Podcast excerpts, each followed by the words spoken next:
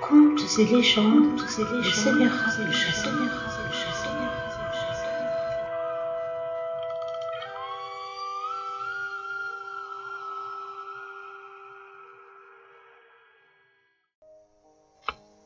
J'ai attrapé un coup de soleil, un coup d'amour, un coup de je t'aime. Nombreux d'entre vous auront reconnu les paroles du coup de soleil interprétées par Richard Cosciente et écrites par Paul Drio. Voici venu pour chacun d'entre nous le temps de déclarer ou d'entretenir sa flamme.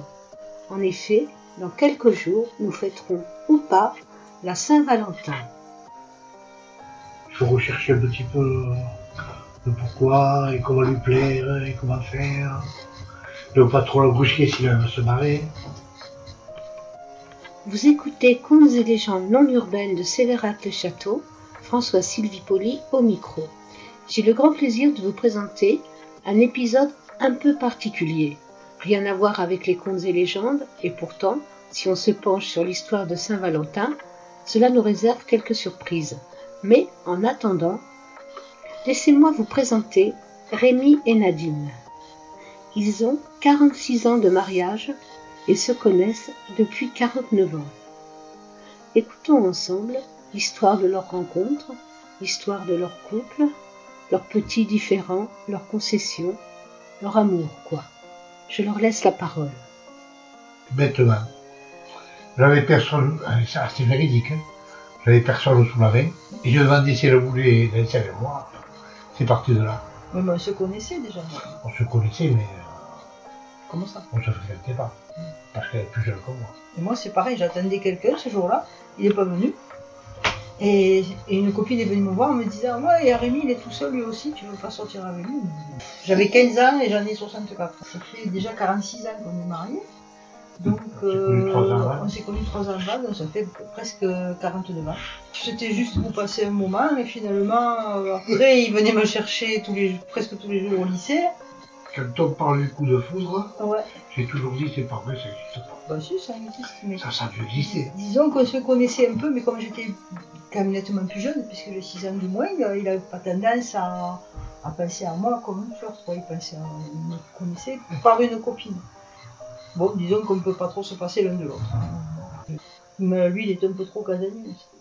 Lui, il bricole, il jardine, il sort pas beaucoup de la maison. Je sais pas quoi dire, les trois quarts du temps. Euh, quand il y a que des femmes aux, alentours, euh, parler avec euh, que des femmes, moi ça me dérange pas de travailler des femmes. Mais il faut qu'il y ait la possibilité de parler. De quoi parler avec des femmes qu'on ne connaît pas. Quand il y a une conversation entre femmes, très souvent c'est discret, c'est on ne parle pas très fort. C'est vrai ou c'est pas vrai? Pour s'initier dans une conversation de femmes, euh, c'est pas évident. Quand on était mariés, on a fait des concessions. Ah oui? Moi, je m'occupais beaucoup de clubs de chiens, d'éducation canine. Et elle, c'était le basket. Et on se voyait très peu. Mm. On avait que le dimanche pour se voir, et le dimanche après-midi. Sinon, des fois, le dimanche matin, elle joue au basket. On a fait des concessions. J'arrête les chiens, t'arrêtes le basket. Je vais pas au bistrot. Mm. J'ai pas de copains. Ah oui, c'est vrai qu'il a Ouais. pas de quoi. Donc, euh, si c'est pour me retrouver tout seul tout le temps, on fait le je me marie. Hein. Que moi, j'aime bien voir du monde, j'aime bien. euh, j'ai toujours aimé le basket pour ça. Ça me dérange pas. hein. Oui, non, mais ça ne me dérange pas, mais il faut pas exagérer quand même. Mais il y a, il y a des fois à la maison, quand je suis trop souvent tout seul, euh, Il râle. je- j'ai trop l'habitude d'être avec elle. Il y a des fois, ça coince. Elle, disons qu'elle est... C'est rare qu'elle se met en colère. C'est- pas rare, j'ai jamais vu en colère. J'ai jamais vu ma femme, depuis qu'on est mariés, faire un gueule. Si, quand on se chamaille. Elle, je l'ai jamais vu faire un gueule. Parce que j'ai pas compris ce qu'il m'a dit. Et Voilà, à, ce moment, elle a la tête... euh, Ah, je suis ailleurs, ouais. moment. Elle écoute pas, ce- elle dit oui. Mais elle n'a rien compris sur ce Ça me passe par là. Elle dit oui. Mais elle n'a rien compris à ce que je lui ai dit. Elle n'a rien écouté. Elle a Rien rien écouté. écouté. Ouais, pas compris. Donc, écouté. si, si tu n'as pas compris, c'est que tu n'as pas écouté. Mais non, j'ai pas écouté. Donc, ça, quand je ça parle à quelqu'un, j'ai l'habitude que j'écoute. Moi, j'écoute les gens quand ils parlent. Mais euh, quand tu dois dire quelque chose, c'est que tu as envie de, de dire quelque chose. Mhm. Si on te dit oui, qu'on n'a rien compris, tu as compris ce que j'ai dit. Ah non, je n'ai pas écouté. Ben alors, ne dis pas oui. Et ça, ça m'énerve. À présent, laissons la parole à Jennifer et laissez-la nous raconter son premier rendez-vous d'amour avec Benoît. C'est pas pareil. C'est différent. Alors nous, on s'est rencontrés au travail. Moi, j'étais dans la restauration.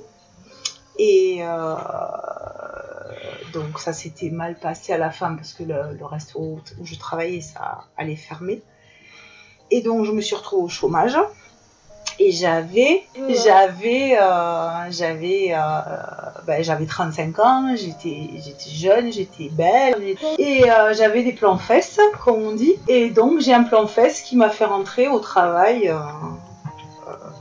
au travail où je suis à l'heure actuelle, qui n'était pas ici, mais qui était dans une autre région. Et donc là, premier jour où j'arrive, je vois un type comme ça, avec des, un physique assez atypique, mais euh, j'ai jamais trop kiffé, moi, les, choses euh, parfaites et tout ça. Et là, coup de foudre, euh, je me dis, celui-là, il le faut, je l'aurai, il faut que je l'ai et je l'aurai. Et évidemment, j'en parle pas à personne. Et voilà, et puis j'ai commencé à travailler, j'étais intérimaire, j'ai commencé à travailler, et puis euh, je, bah, je, voilà, je regardais, je lui faisais des sourires dès qu'il me regardait, et puis, euh, mais je, il se passait rien, un mois, deux mois, trois mois, le gars il te parle pas, j'ai dit oulala. Et bon, je savais que c'était un célibataire bien, bien endurci. Donc j'ai dit allez au culot, comme c'était mon chef en fait, parce que c'était mon chef.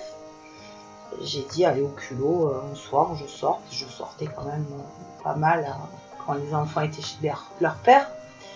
Donc j'ai dit euh, numéro et donc je lui ai envoyé un message en lui disant voilà, qu'il me plaisait beaucoup, que j'aimerais bien l'inviter à manger et que, et que, et que voilà. Donc, et je me suis dit de toute façon t'as rien à perdre on verra bien. Et je reçois une réponse, c'est qui? Ah super. Donc j'ai voilà, je dis j'ai dit du boulot, machin et tout. Et euh, donc il me dit pourquoi pas? On verra à l'occasion. Donc après j'ai dit bon, bien.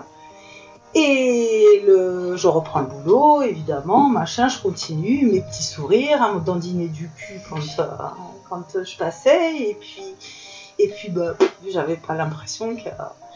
Et puis un jour, bah, les petits étaient chez leur père, j'ai dit allez, je l'invite à manger et tout, donc je l'invite. Donc je l'invite à manger, et euh, à, chez moi, carrément, moi avec des intentions assez, euh, assez directes, on va dire. Et puis, euh, et puis, et puis du coup, il est venu manger. Et donc je m'étais bien sapée, bien habillée, très sexy, machin et tout. J'avais fait à l'époque, euh, j'étais quand même, je mangeais euh, très équilibré, donc je faisais beaucoup de salade. J'avais fait une salade composée, super, j'avais sorti du vin, on va manger sur la table du salon et tout, nickel.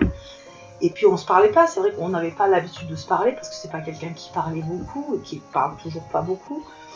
Donc on n'avait pas trop échangé, on se connaissait pas du tout, c'était juste physique. Enfin moi j'étais attirée physiquement. Et donc je lui joue le charme, machin et tout. J'arrive avec mes assiettes, je me prends les pieds dans le tapis, je m'étale, il se prend la salade sur la tête. Et donc il avait de la vinaigrette partout. Bon bref, je dis enlève ton pull. non, non, ça va. Et donc voilà, donc premier repas comme ça, on a récupéré la salade qu'on a pu récupérer sur la table, euh, là où on a pu la récupérer, on a mangé, ça a détendu un peu l'atmosphère. Et puis, et puis, et puis ce qui s'est passé, s'est passé. Et puis une fois, deux fois, trois fois, quatre fois, cinq fois. Et puis en fait, euh, cette relation de fesses que je voulais à la base de fesses euh, a commencé à durer dans le temps et puis et puis j'ai éliminé les histoires que j'avais à côté euh, au fur et à mesure. Mais sans euh, sans s'engager euh, sans parler d'amour sans parler de, de, sentiments et tout ça. Et puis au fil du temps les choses se sont faites comme ça. Et après euh, connaître les enfants et, euh, mais chacun chez soi, et puis, et puis un jour venir un peu plus à la maison. Mais voilà, c'est comment ça s'est passé. La rencontre, c'est assez euh, particulier, je sais. Vous lui en parlerez de la salade. Il s'en souviendra toute sa vie. Mais qui était donc ce Saint Valentin Ou plutôt, qui étaient les Saint Valentin Car nous pouvons en compter trois. Saint Valentin de Rome, Valentin de Terni et Valentin de Réti. Tous trois, ainsi qu'il se doit, ayant souffert martyr avant d'accéder à la distinction suprême. Toutefois, les différentes sources laissent à penser que ces trois Valentins ne seraient qu'une seule et même personne, dont différents lieux peuvent s'enorgueillir de conserver les reliques. Notons en France l'église de Roquemort dans le Gard et Saint-Pierre du Chemin en Vendée, si ça vous tente. Mais que serait une fête ornée d'un saint sans des origines prétendument antiques? Citons donc les Lupercales du 15 février, au cours desquels les prêtres de Lupercus sacrifiaient des chèvres aux dieux pour ensuite toucher avec le couteau encore sanglant le front de deux jeunes gens. Cependant, les joyeusetés ne s'arrêtaient pas là, peu s'en faut. À l'issue des sacrifices, les Luperques, déguisés en faunes, couraient alors tout nus, lanière en main, cherchant à frapper les femmes se trouvant sur leur passage afin de leur assurer fertilité. Méditons un instant là-dessus. Cependant, avril, mois de l'amour plus clément que février, voyait alors trois jours durant défiler des jeunes filles couronnées de fleurs, ayant auparavant édifié des cabanes décorées de myrtes afin d'y célébrer Vénus. Un peu de douceur dans ce monde brut, donc. Il est cependant fait mention pour la première fois de la Saint-Valentin en Angleterre au cours du XIVe siècle. Il était alors coutume de penser que les oiseaux choisissaient le 14 février pour trouver leur partenaire. Ainsi, les amoureux de cette époque s'échangeaient des billets doux. On raconte que le ou les Saint-Valentin, avant de subir leur martyre, auraient glissé un billet à la fille du geôlier, billet sur lequel il était écrit de la part de votre Valentin. Nous devons cependant la popularité de cette fête à Othon de Granson, poète et capitaine vaudois à la cour d'Angleterre, qui propagea la coutume de la Saint-Valentin dans le monde latin. La majeure partie de sa poésie étant dédiée à ce sujet. En voici un très court extrait.